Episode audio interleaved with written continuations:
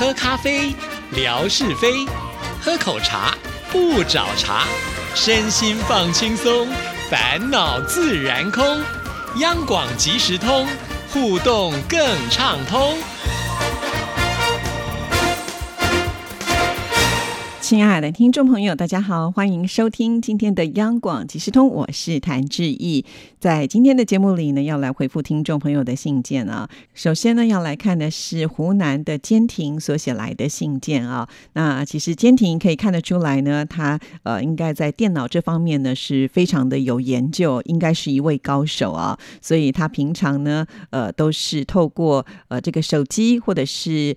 笔记本的电脑，呃，来听节目，甚至呢，就是只要把他们带出门，就可以随时的工作了啊。其实还蛮羡慕就是这样的朋友啊，因为我觉得现在一个新的时代，你必须呢一定要善用这一些工具，它一定可以帮你呢，就是省时省力啊。就像我有一个朋友呢，他从事的工作呢，有点像是呃快捷快递的公司，呃亚洲区的一个负责人呢，他呢要管理整个亚洲区的一。些业务的部分，因此呢，他只要一台电脑就可以在家里面呢，跟这些呃这个各国的人士呢来开会，然后呢做这个工作。因此他不用呢有这个固定的办公室，在家里面就可以处理这一些事情了。其实就觉得好好哦。但是呢，我也会很佩服这一些朋友啊，就是在自己家里面工作的时候呢，呃，能够把这个时间规划做得非常的好啊。比方说，因为呃我们平常不用赶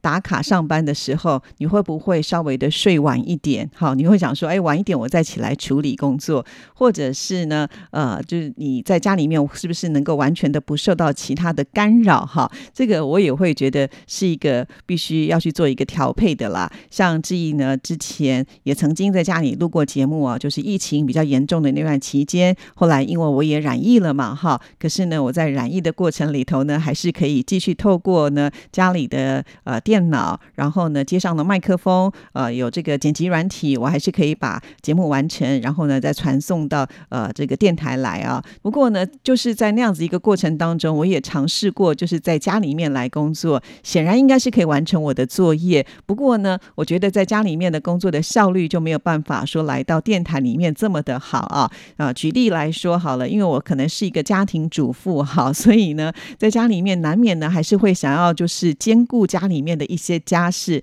比方说，我可能在呃搜集资料的时候，或者是我在录音的时候，我的洗衣机还在洗衣服啊，或者是说呢，趁这个空档呢，我是不是可以呢，就是呃煮个饭哈什么之类的，就会把家事跟工作上的事情混在一起。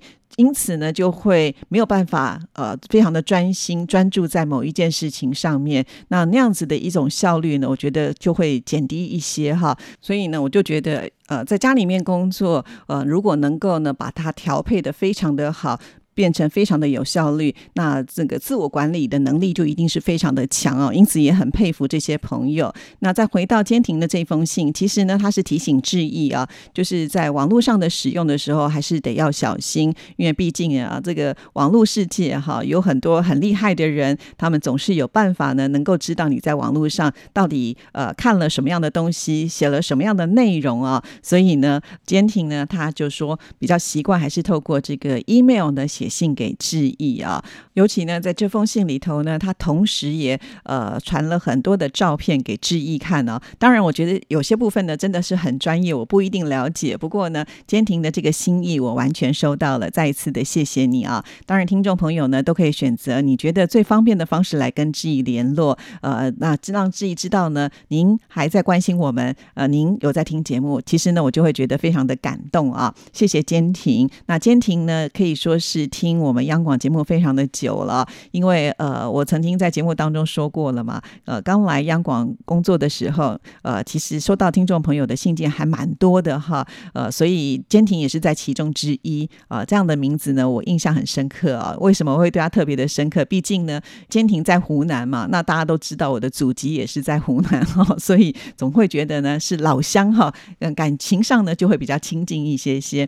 好，那既然呢说到了有些听众朋友。友听节目听的时间非常的久哈，就不免呢要来提一下一棵开花的树树树啊，就是宁波的瑞雪呢，在前一段时间整理家里抽屉的时候呢，就发现了两张哇，我自己看了都非常有感触的卡片啊。那其中一张呢，就是呃，我们以前主持人呢，在过年的时候，大家都会呃，就是签名，然后把它印在呃，就是卡片上寄给。忠实的听众朋友，当做一个贺年的贺卡啊，叔叔呢，他真的是收藏的非常的好哦。呃，其中呢，我看到这个签名啊，就觉得真的是有历史了，因为包括了有文哥、沙姐，还有这个贤正大哥啊等等，当然志毅也在其中啊。其实我看到这张卡片的时候，呃，一下就掉进的那个历史的呃回忆当中，因为有些主持人呢，呃，都是我们的好朋友，但他们现在已经没有在呃这里工作了哈，就觉得。哇，这时间过得飞快啊！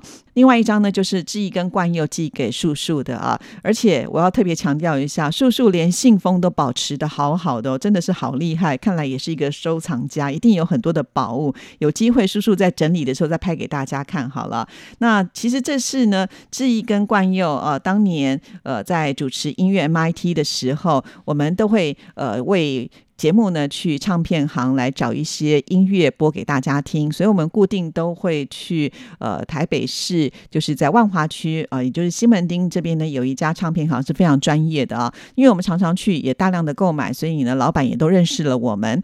那有一次我们去的时候呢，就发现呃老板那里有好多的 F 四的照片、海报之类的啊，那另外呢还有很多的小卡片。那我跟冠佑就跟老板说，这些可不可以送给我们？那我们就可以来办。办活动送给听众朋友，那老板很好，就答应了。于是呢，我们就兴高采烈的把这些东西呢带回来，就举办了一个我的最爱的活动。我记得当年举办那个活动哦，真的是造成了轰动啊！因为呃，大家都很喜欢看这个《流星花园》，甚至呢，我们还会在节目当中呢，把每一天的这个剧情内容跟听众朋友做分享啊。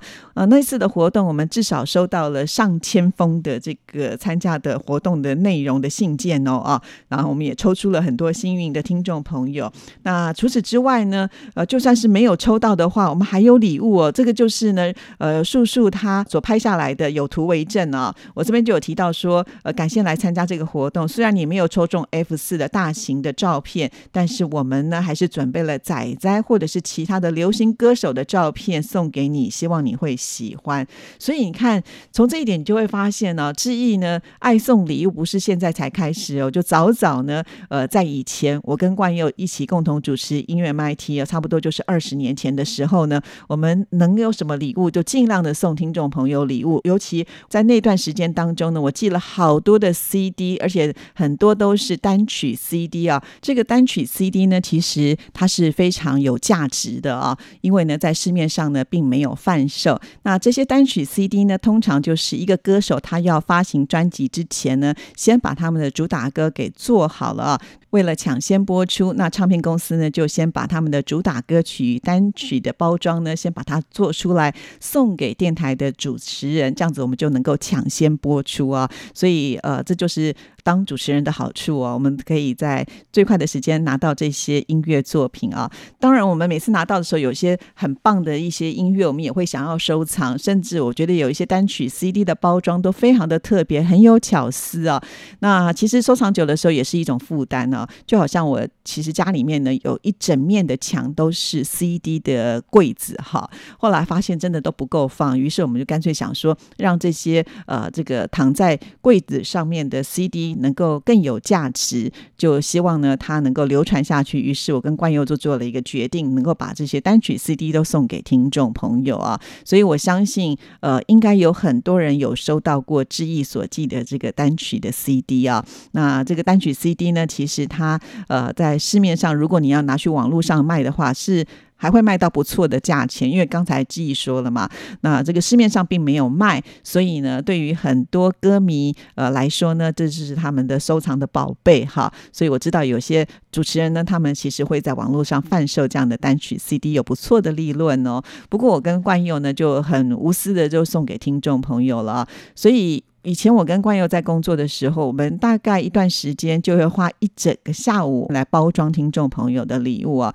我跟冠佑都会分工合作。呃，一开始的时候呢，我们会先制作呃列印卡片，哈，把我们想要说的话跟听众朋友呢把它印在上面，然后就会每一张亲笔的签名啊，然后呢再来包装啊。那我负责的就是把我要寄给听众朋友的内容物装到信封里去，还有就是听众朋友的这个名条也会把它贴好。那惯用呢，就是负责呢把它呃就是粘贴起来啊，因为这个信封要把它封起来嘛。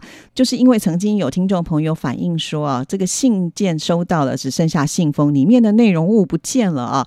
那我们就会想说，是不是可以把它粘紧一点点？因此呢，惯用是男生嘛，他比较有力气，他说他来粘啊。那他每一次呢，就是把这个胶水粘上去之后呢，把这个信封口折好，然后。用力的去压，不但呢是自己压了以后呢，它会用这个胶水的背面呢，在呃，在这个就是涂过胶的地方呢，用力的去把它压，就是希望能够更。紧更密合一些。那其实人在用力的时候，脸上也会有一些表情哦。所以我印象当中，当时呢，关佑在粘这个信封的时候，嘴都会这个嘟嘟的 感觉哈。其实我们真的很用心的在呃，就是回信的这一块的部分是非常认真的。所以我相信不只是树树啦，应该还是有些其他的听众朋友呢，有收到志毅所寄给您的礼物啊。如果您还有保存的话，真的是不是也可以呢？就是拍个照片啊。让我们有机会能够在微博当中跟大家来做一个分享啊，也就是见证了呃，在当时呃我们的一种密切的互动啊。当然也因为呢，这个树树啊，他所提供的照片呢，让我一下就掉进了这个回忆当中哈。也就发现呢，志毅在从事广播这个工作以来呢，也呃经历了很多不同的世代哈。像一开始的时候呢，我进广播电台，呃，我记得我的同事还有人呢会喜欢播唱片哈。但是现在的录音间里面呢，几乎都已经找不到唱盘了。那我进广播电台的时候呢，其实就是 CD 算是最蓬勃发展的时刻啊。所以呃，那个年代呢，这个 CD 真的是多到一个不行啊。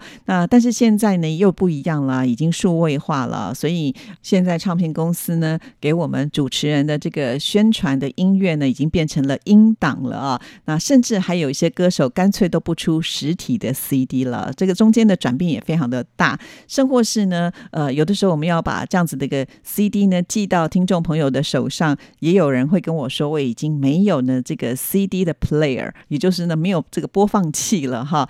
就像现在，如果我们买新车，以前车子里面也都会有这个 CD 音响嘛，就会可以放 CD 盘的那样子的一个功能，现在的新车也都没有了哈。所以真的，呃，这个变化就在这个短短的二十年当中，呃，可以淘汰很多的。东西啊，这个变化速度很快啊，所以我们必须要跟上世界的一个潮流的脉动啊。不过我觉得越来越有点担心了，因为呃，现在这个 AI 智能的发展的速度呢，呃，快到呢不能想象啊。以前都会觉得这可能还是比较偏向电影的情节，但是呢，现在就觉得呢，越来越有这种呃威胁性了哈。因为呃，AI 现在呃，它已经能够就是学习。及一个大家觉得很喜欢的主持人的声音啊，那他也可以学习呢。这个主持人他讲话的风格，呃，或者是他习惯用的语气。那因为我们做节目的人都是必须要去做功课、找资料，对不对？